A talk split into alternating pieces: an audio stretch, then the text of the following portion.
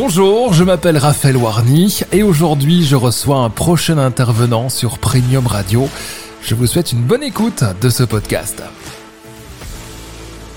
Nouveau podcast avec Abdella Izougaran. Bonjour Abdella. Bonjour Raphaël. Et aujourd'hui, tu, tu remplaces ton collègue, si j'ai bien compris. C'est ça, effectivement, il est, il est en vacances. Et donc, euh, pour les prochains podcasts euh, sur, sur le sujet de, la création de contenu donc sur, LinkedIn, donc je vais le remplacer. Et quand il reviendra, donc il fera, il prendra le relais. Exactement, et on parle de pourquoi créer du contenu sur LinkedIn aujourd'hui. Euh, on va vraiment brosser un petit peu le, sujet. Pourquoi créer ce contenu sur ce réseau social? Voilà, c'est ça. Donc, on entend beaucoup aujourd'hui donc euh, de- qu'il faut créer du, du contenu sur LinkedIn quand on est une entreprise donc en B2B.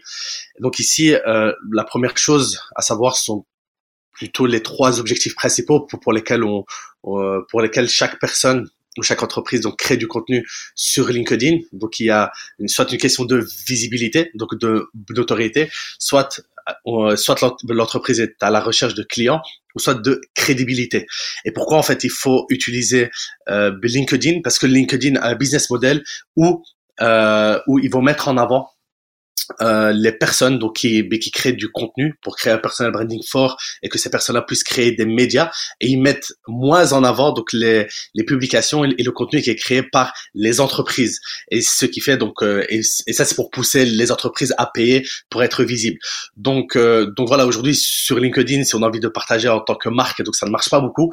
Mais si on partage en tant que personne donc en tant que personne nominative donc euh, ça marche parce qu'on gagne une euh, une audience qui est assez intéressante. Et pourquoi en fait euh, sur LinkedIn et pourquoi choisir LinkedIn et pas un autre canal euh, d'acquisition? Parce qu'aujourd'hui, euh, les utilisateurs qui sont sur LinkedIn, donc euh, ils sont gourmands de contenu, mais il y a seulement en dessous de 1% des, des, des personnes qui sont sur LinkedIn qui créent du contenu. Donc il y a vraiment un déséquilibre qui est au- euh, qui est favorable aux créateurs de contenu parce que Mhm. LinkedIn dès qu'il voit que quelqu'un ben, crée du contenu ben, le mettra va le mettre en avant de manière plus euh, euh, plus grande parce que vu qu'il y a très peu de personnes qui partagent euh, du contenu sur ce euh, réseau-là, mais contrairement à Facebook ou Instagram où là il y a beaucoup de personnes qui partagent du contenu. Donc ici vraiment on a un avantage euh, par rapport à ça. Donc tous ceux qui prennent le temps de, de créer du contenu ben, vont être visibles et vont créer une certaine communauté euh, dans un temps qui est assez rapide.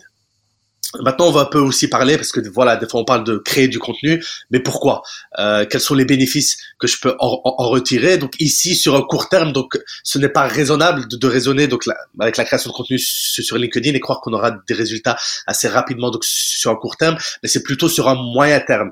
Euh, donc il faut réfléchir euh, à moyen terme. Pourquoi? Pour être donc à force de créer du contenu, peut-être que sur le premier contenu donc il ne va pas marcher, peut-être le deuxième non plus, et- etc. Mais à force de créer du contenu sur une cible qui est assez nichée, donc on va être en top of mind, donc euh, ça veut dire que dans un secteur, donc à chaque fois qu'on pense à ce secteur-là, donc sur LinkedIn, on pense à nous parce qu'on crée tellement de, de contenu, donc on devient euh, le top of mind en anglais, donc euh, ça veut dire être euh, donc euh, euh, donc le- la première personne de à qui référence. on pense. Ouais.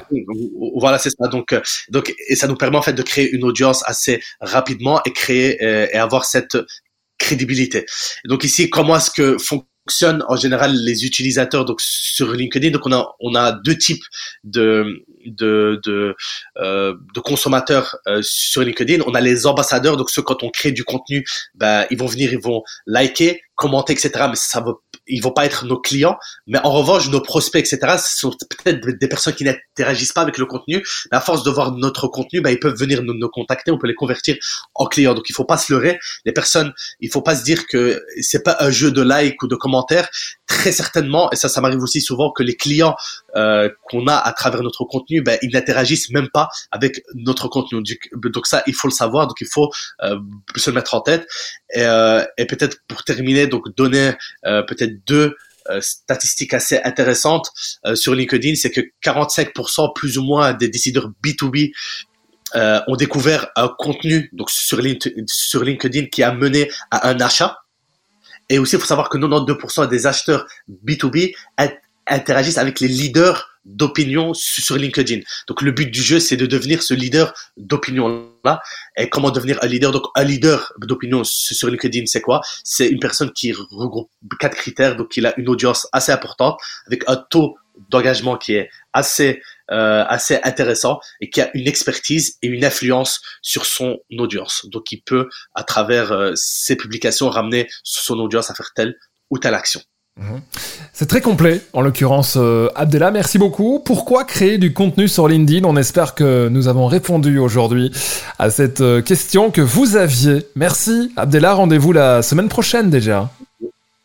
À la semaine prochaine, au revoir.